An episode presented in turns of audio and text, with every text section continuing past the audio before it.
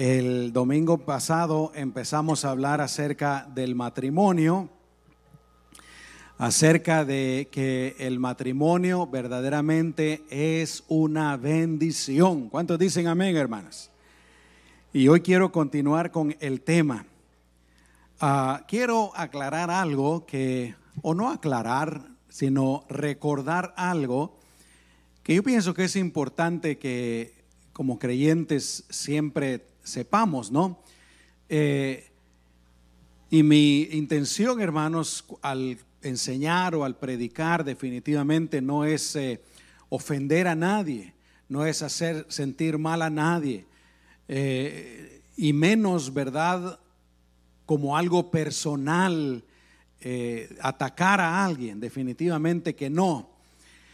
aunque como pastor de una iglesia a veces es un poquito difícil porque pues como uno conoce un poquito de las vidas de cada uno, eh, entonces a veces la persona que está sentada puede pensar, oh, el pastor está diciendo eso por mí, o me está hablando a mí directamente, ¿verdad?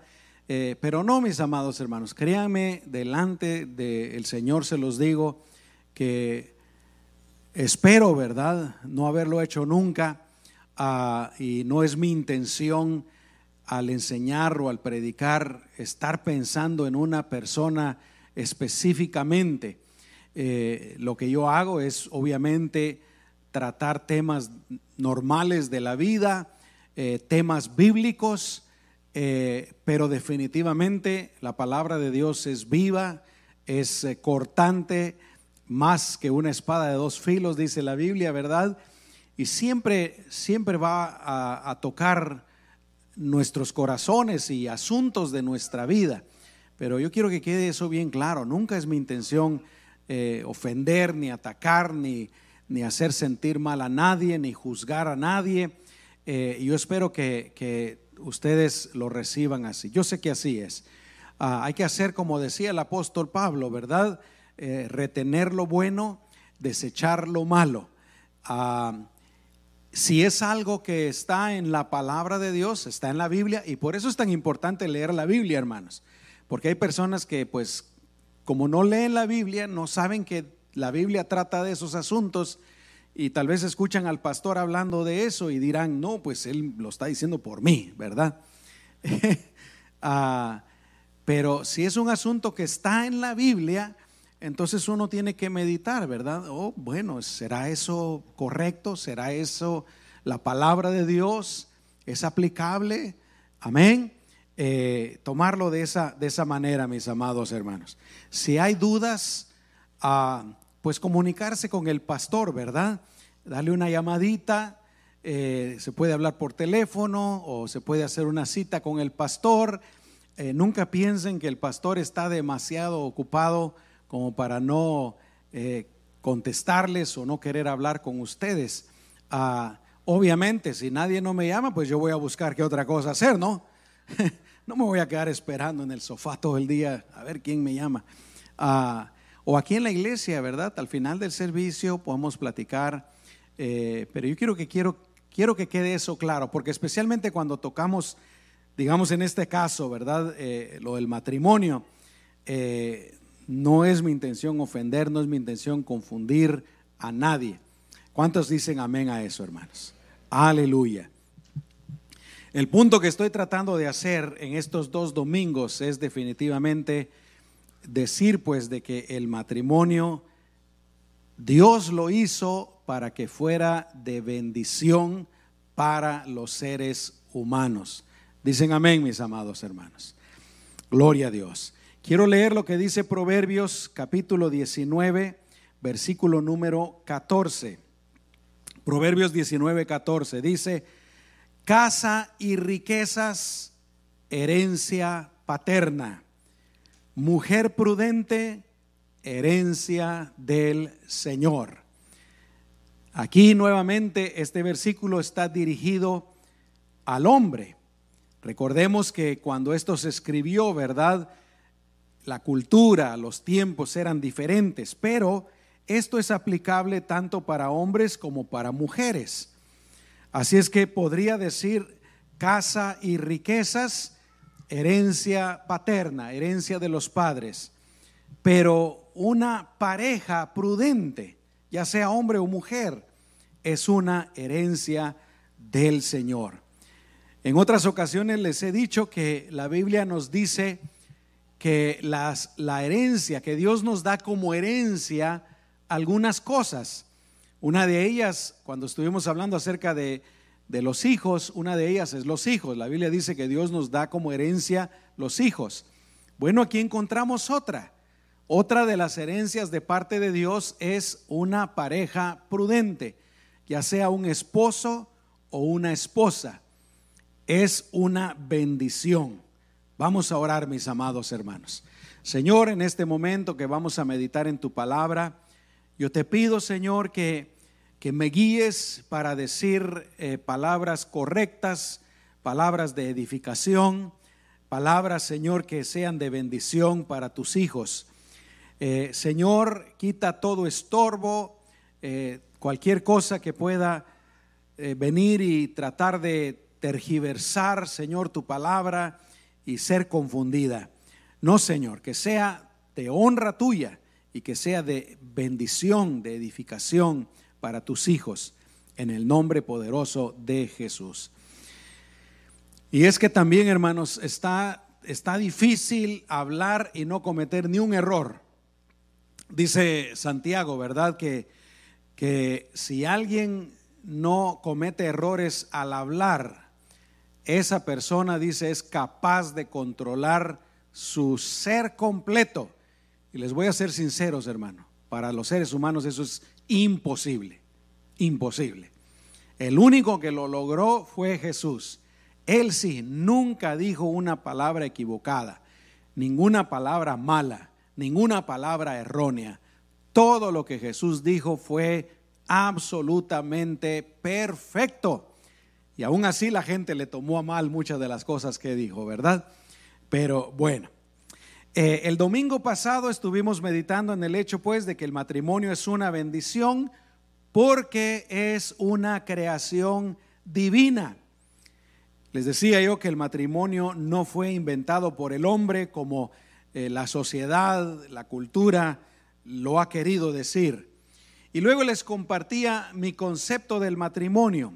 Les dije que el matrimonio es la unión entre un solo hombre y una sola mujer para vivir juntos como esposos mientras los dos vivan. Y en la mayoría de los casos, procrear, es decir, tener hijos y formar una familia. ¿Por qué digo en la mayoría de los casos, hermanos? Porque no quiere decir que si una pareja no tiene hijos no sea un matrimonio, eso es obvio, ¿verdad? Eh, así es que también agregué que el propósito del matrimonio divino es complementarse el uno al otro, es acompañarse, es ayudarse mutuamente. También les decía yo que bíblicamente el matrimonio divino es un pacto que la pareja se hace el uno al otro delante de Dios como testigo. Y concluía que como Dios, todo lo que Él hace es perfecto y si él hizo el matrimonio, por lo tanto, el matrimonio también es perfecto. Pero hacía una aclaración. El matrimonio original, como Dios lo diseñó, no como lo vemos en la sociedad del día de hoy, hermanos. Porque uno mira los matrimonios del mundo, ¿verdad? Y uno dice, uno podría llegar a la conclusión, ¿qué de perfecto tiene esto? ¿Verdad? Eh, problemas, separaciones, etcétera, no tiene nada de perfecto. Pero estamos hablando del matrimonio original como Dios lo creó. Así es que esta mañana, pues, quiero compartirles los siguientes tres temas que no terminé el domingo pasado. El primero de ellos es que el matrimonio es una bendición porque Dios nos creó a los seres humanos para el matrimonio. Interesante. Dios no solamente creó el matrimonio para los seres humanos, sino que Él nos creó a los seres humanos para el matrimonio. El otro tema sería que el matrimonio es una bendición porque Dios lo hizo para bendecir, para bendecirnos a nosotros. Y quiero volver a enfatizar el hecho de que el matrimonio original fue perfecto. Amén. Así es que vamos a entrar en el punto número uno. El matrimonio es de bendición porque Dios nos creó a los seres humanos para el matrimonio. Esto se los he dicho en ocasiones anteriores. Génesis capítulo 2, versículo 18 dice, dijo además el Señor Dios, no es bueno que el hombre esté solo, le haré ayuda idónea, le haré ayuda adecuada. Y ustedes se recuerdan cómo va la historia, ¿no? Dios hizo al hombre, él dijo, no es bueno que esté solo, le voy a hacer ayuda idónea. ¿Y qué hizo Dios, hermanos? Trajo a todos los animales, ¿no?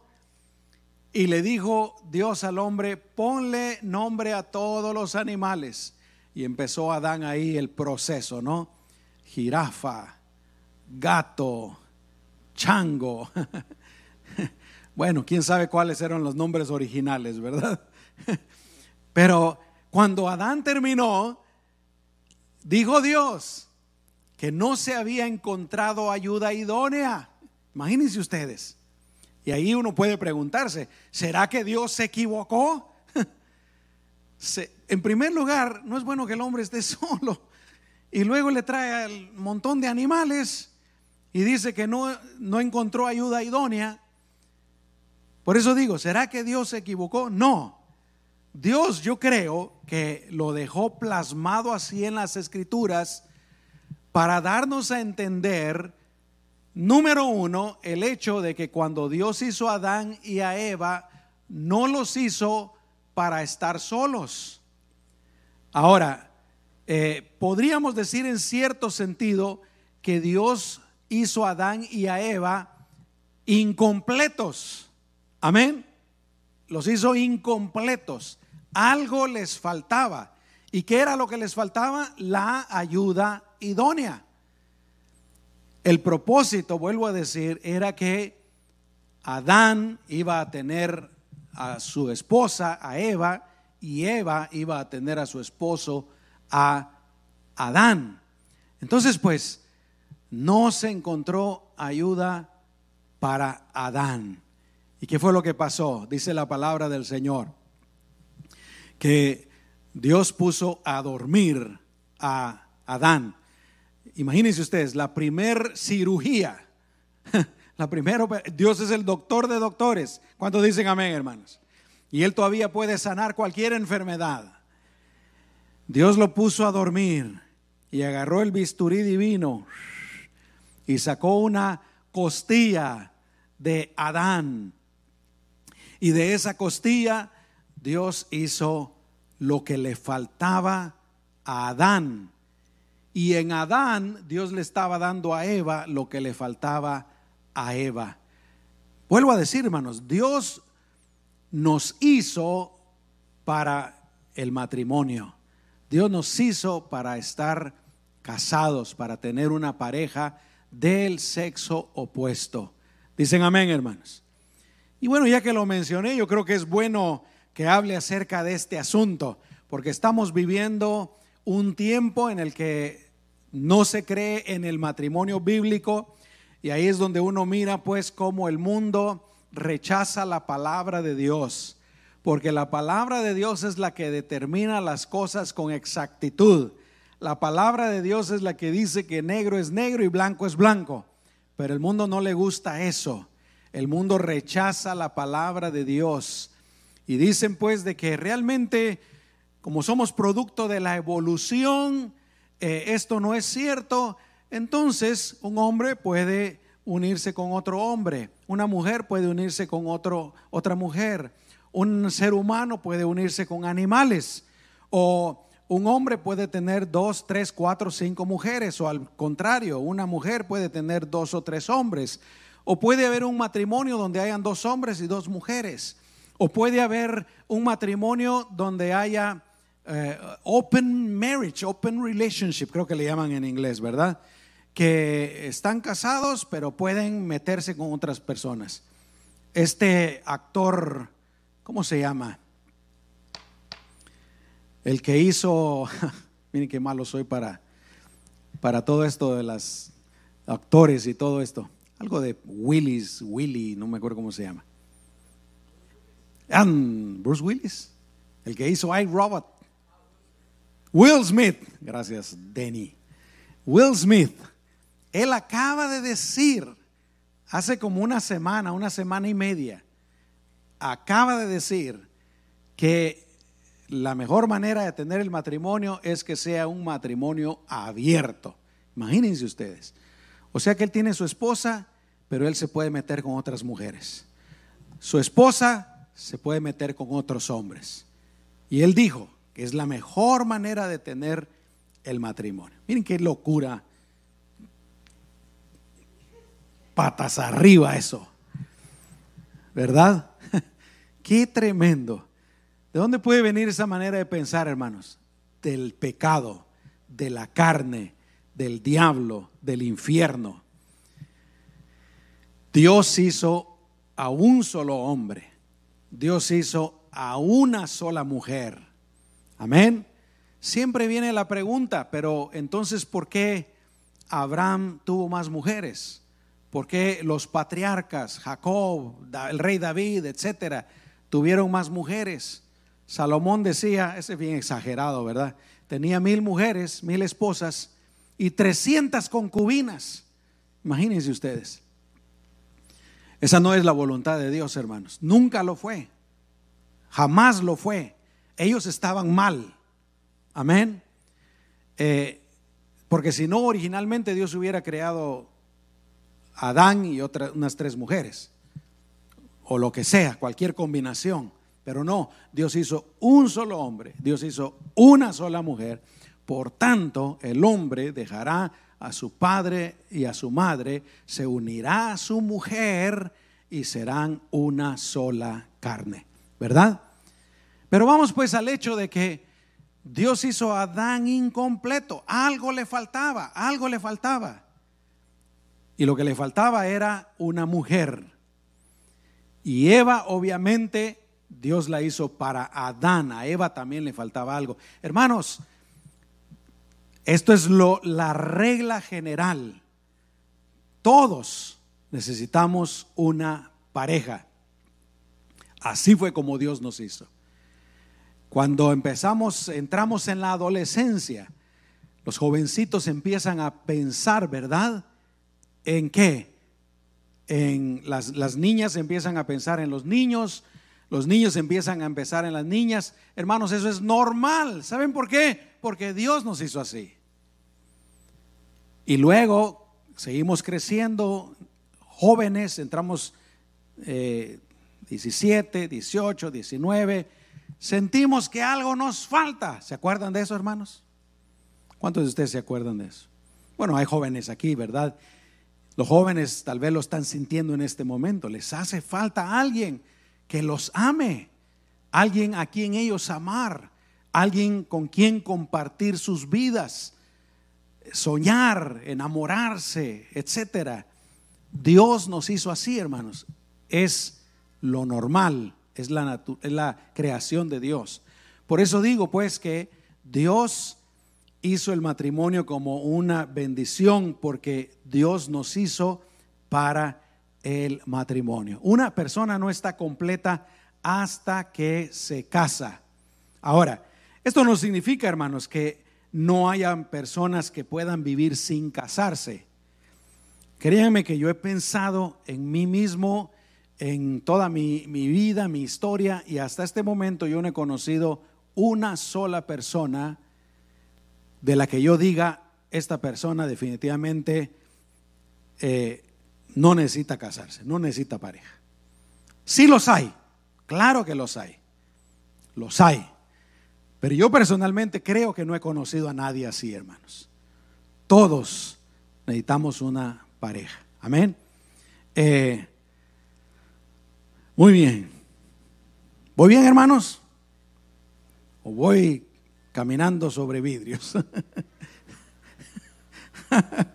Ayúdame, Señor. Gloria a Dios. Número dos, punto número dos. El matrimonio es una bendición porque Dios lo creó para que fuera de bendición. Aleluya. no es bueno que el hombre esté solo. Algo le falta. Le voy a, crear, le voy a hacer aquello que le va a dar, que le va a complementar lo que le hace falta. Y ¡pum! hizo a la mujer. Y viceversa, el hombre para la mujer. El matrimonio nos provee de algunas de las cosas más esenciales para nuestra vida, hermanos. Piénsalo bien. Esencial no es el dinero. Esencial no son las posesiones materiales. Esencial no son muchas cosas, pero las siguientes sí son esenciales. La pareja nos provee, por ejemplo, en el área física, nos provee compañía. Amén. El otro día estaba platicando con mi hijo y él me preguntó, porque le voy a ser sinceros, hermanos, yo soy una persona eh, que disfruto estar solo. A ver cuántos así hay aquí. Me hace que hay algunos, ¿verdad? Y hay otros que no, definitivamente. Definitivamente. Pero, óigame bien, yo disfruto, por ejemplo, un momento de soledad en mi casa, tal vez leyendo un libro o viendo televisión. Pero que la casa esté sola, eso no lo disfruto. Amén. La soledad no la disfruto. ¿Me estoy explicando, hermanos? Definitivamente la soledad no, no, la disfruto, porque Dios no nos creó para la soledad. Entonces, una pareja nos provee pues compañía, que es una tremenda bendición, nos provee ayuda y también nos provee relaciones íntimas. Dios nos hizo para eso también. En el área del alma, hermanos, imagínense eso, pongan atención. En el área del alma, o sea, en lo mental, en lo psicológico, en el corazón, en lo sentimental, el matrimonio nos provee de amor, que es lo más importante. ¿Quién de nosotros cuando no está adolescente, no está jovencito y piensa en una pareja, lo que está pensando es en amor, ¿no? Amor. Encontrar a alguien que me ame y alguien que yo pueda amar también. Eso lo da el matrimonio. Nos da amistad, que también es algo súper importante. Aquí mejor amiga es mi esposa. Pobrecita, ¿verdad? nos da compañerismo, nos da comprensión. La persona que a mí más me comprende es mi esposa. nos da relación interpersonal. Para todo eso nos creó Dios, hermanos. Nos da alegría, nos da diversión, nos da felicidad, nos da conversación nos da tolerancia y podría yo seguir hablando todas esas cosas que el matrimonio da para nuestra alma. Y en lo espiritual, definitivamente nos da el medio para hacer las cosas dentro de la voluntad de Dios. ¿Cuál es la voluntad de Dios, hermanos? Que cada hombre, cada mujer encontremos nuestra pareja y nos proveamos proveamos de esas cosas para toda la vida. Amén. Para toda la vida. Eclesiastés 4, 9 en adelante. Ustedes han leído este pasaje. Dice, mejor dos que uno solo, pues tienen mejor recompensa por su trabajo.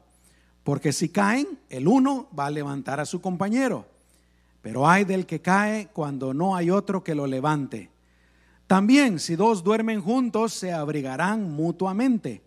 Pero ¿cómo se abrigará uno solo? Y si uno es atacado por alguien, si son dos, prevalecerán contra él. Y un cordel triple no se rompe tan pronto. Dios hizo el matrimonio, hermanos, como un regalo para nosotros. No solamente nos hizo para el matrimonio, sino que lo hizo como un regalo para nosotros para darnos lo que nos hacía falta, para bendecirnos, para hacernos felices, para disfrutarlo. Y todavía el día de hoy, hermanos, uno puede ser feliz en el matrimonio. Yo creo, yo creo que uno de los objetivos más importantes en nuestro matrimonio, hermanos, es ser felices. Amén. Yo siempre le aconsejo a los que se van a casar que procuren mantener la felicidad. Eh, es interesante, ¿verdad? Cuando uno anda de novio, ah, uno anda bien contento, uno anda bien alegre. A ver los que están más viejitos aquí, ¿se acuerdan de los tiempos del noviazgo, hermano? Amor, amor, amor. Qué bonito estar enamorado, ¿no? Yo sí disfruté mi noviazgo con mi esposa. Todavía nos recordamos de vez en cuando. Ah, algo. Un año, nueve meses. Nos vimos todos los días. Lloviera, tronara o relampagueara. Nos mirábamos ahí. Y cuando sonaba el teléfono, solo de pensar que era ella, pum, pum, pum, pum, pum. ¿Se acuerdan de eso? De un vacío aquí en el estómago. Amor, qué bonito. Yo a veces cuando me junto con algunas personas les digo, oye, ¿y usted cómo se conocieron? ¿Cómo fue su noviazgo? Porque me gusta escuchar las historias. Ah, pero, ¿qué estaba diciendo, hermanos? Oh, iba.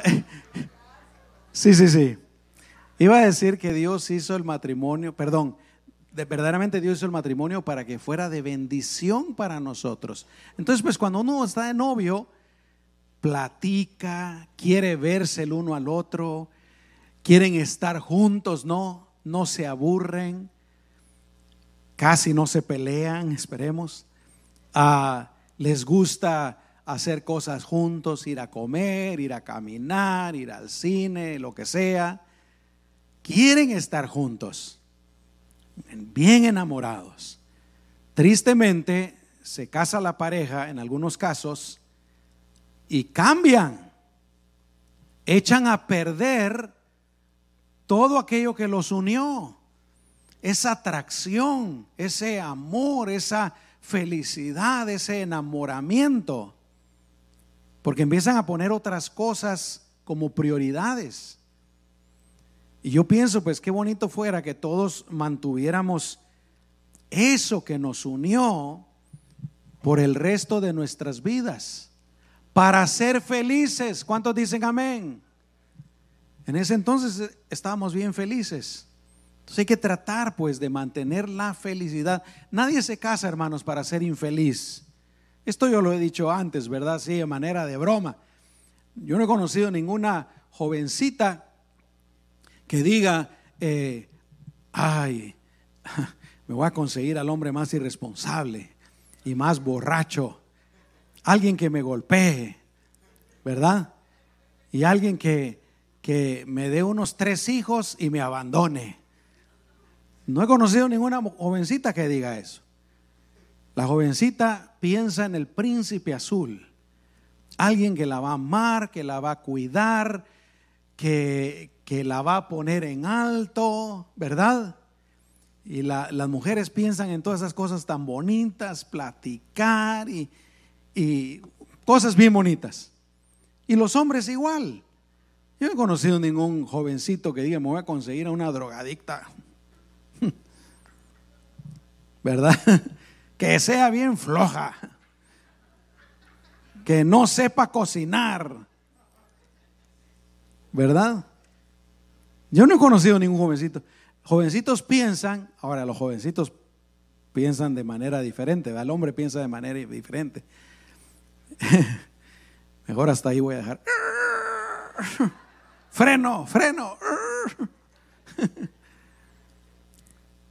Porque algunos jovencitos sí piensan en, en platicar y en pasar tiempo juntos y otros, pero algunos jovencitos, bueno, lo normal es que piensan en otra cosa. Número uno, number one. Ahí dejémoslo. La cosa está que todos pensamos en que vamos a ser felices, queremos ser felices, ¿no? Por eso digo, yo creo que en el matrimonio una de, de las prioridades debe de ser, seamos felices. Amén. Así es que, punto número tres, el matrimonio original, como Dios lo creó, fue perfecto. Dios lo diseñó antes del pecado. Me refiero al matrimonio que encontramos ahí en Génesis capítulo 1 y capítulo 2. Ah, lamentablemente, mire lo que dice eh, Génesis 2.25. Dice, estaban desnudos el hombre y su mujer y no se avergonzaban. ¿Por qué? Porque eran inocentes, eran puros, eran limpios de corazón y de mente. No había ninguna maldad en ellos. En otras palabras, hermanos, eran santos, absolutamente santos. No había nada malo, ni en toda la creación. Era perfecto. Amén. Entonces, pues el matrimonio que Dios creó poseía todos los elementos para hacerlo un matrimonio perfecto. Amor, buena comunicación, verdad, fidelidad, entrega, compromiso, etc. El matrimonio que Dios creó originalmente, Adán y Eva, carecía de todo aquello que daña la relación matrimonial, egoísmo, falta de amor, infidelidad, mentira. Todo eso vino con el pecado. Entonces, si nos preguntamos el día de hoy, ¿qué está pasando con el matrimonio en el mundo? ¿Por qué hay tantos problemas en el matrimonio? ¿Por qué tanto divorcio? Acuérdense de esto, Dios no hizo el matrimonio como algo malo. Dios no hizo el matrimonio para maldecirnos. El matrimonio de Dios es perfecto. El problema del matrimonio, cuando uno entiende esto, hermanos, es el pecado, el pecado original, pero también nuestro pecado. Nos casamos y principalmente es porque no nos comportamos conforme el carácter de Cristo. Ese es el problema. Entonces, para solucionarlo, número uno, uno tiene que conocer y creer qué es lo que Dios quiere que hagamos y cómo vivamos y cómo nos comportemos en el matrimonio. Y número dos, que lo hagamos. Amén. Pero aquí está también algo difícil, que en un matrimonio normal se necesita que los dos pongan de su parte. Y a veces es ahí donde está el problema, ¿verdad? En ocasiones ninguno de los dos pone de su parte. en otras ocasiones uno pone de su parte, pero el otro no pone de su parte. ¿Verdad? Uno, uno pone, eh, vamos a ponerle 75% y el otro pone 10%. Entonces, cuando sucede así, pues las cosas hay dificultad, hay roce, hay, hay problemas. Si los dos conocen cuál es la voluntad de Dios y si los dos procuran hacerlo, entonces ahí es donde el matrimonio puede marchar bien y puede haber felicidad. Y les decía yo el domingo pasado, son cosas, entre comillas, muy grandes, sencillas y fáciles. y digo entre comillas muy grandes porque fácil decirlo, pero no tan fácil hacerlo. Simplemente amando a nuestra pareja, respetándole. Y, y esto, repito, tiene que ser algo mutuo, ¿no? A respetándole, siendo fiel, quitando toda, todo egoísmo de nosotros, pensando más en el bienestar de nuestra pareja que el nuestro cumpliendo cada uno con lo que le toca de su parte.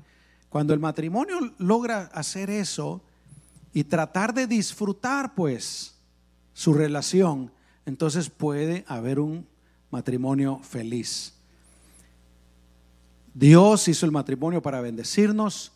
Todavía uno puede ser feliz en el matrimonio, hermanos, y disfrutar el matrimonio, disfrutar la relación, disfrutar a su cónyuge. No estar nada más viviendo como perros y gatos, ¿verdad? Pero bueno, lo vamos a, lo vamos a dejar ahí.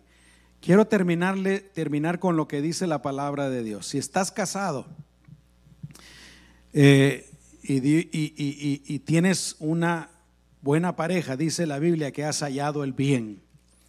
Dice la Biblia que has alcanzado el favor de Dios. Y el pasaje que leímos en esta mañana, has recibido una herencia de parte de Dios. Amén. El domingo que viene voy a tocar un tema más delicado. Que el Señor me ayude. Si no quieren venir, no vengan, hermanos. ¿Ok? Pero voy a hablar acerca del divorcio. Eh, así es que de una vez se los advierto. Si no quieren escucharme, no vengan, ¿ok? Les doy permiso para que se queden en su casa. Amén. Ay, ay, ay. Que el Señor me ayude. Lo voy a hacer con mucho cuidado, con mucho respeto. Voy a tratar de hacerlo con, con la gracia de Dios, con la misericordia de Dios. Amén. Porque eh, es algo muy duro, algo muy difícil. Y especialmente en los tiempos que estamos viviendo, ah, es algo muy común. Pero el amor de Dios no se ha hecho más pequeño. La misericordia, la bondad de Dios no se han acortado. El deseo de salvar, de ayudar, de bendecir de parte de Dios siguen estando presentes. Amén. Vamos a orar, hermanos. Señor, te damos gracias por tu palabra en esta mañana. Ayúdanos, Señor, a, a como dijo Pablo, a escuchar, retener lo bueno, meditar, desechar lo malo. Mi propósito, Señor, es ser de bendición para los matrimonios, los que ya estamos casados, Señor, para que nuestra relación mejore, para que nuestra relación sea más sana, para que seamos más felices, Señor, para que nos llevemos mejor. Así es que, Señor, síguenos hablando, síguenos bendiciendo. Úsame, Señor, guíame. Y, Señor, que todo lo que yo diga sea de bendición para tus hijos y tus hijas. Para ti sea toda la honra y toda la gloria. Quiero terminar en esta mañana, Señor, bendiciendo a mis hermanos, a esta iglesia. Bendice a todos los matrimonios con todas esas cosas buenas que necesitamos en el matrimonio. Más amor, Señor más respeto, más tolerancia, más comprensión. Todas esas cosas, Señor, bendice cada uno de los matrimonios. Y Señor, los más jovencitos que están aquí, nuevamente te pido que los guíes, que los ayudes, que los bendigas y que les des un buen matrimonio, Padre. En el nombre de Jesús. Amén y amén. Gloria a Dios.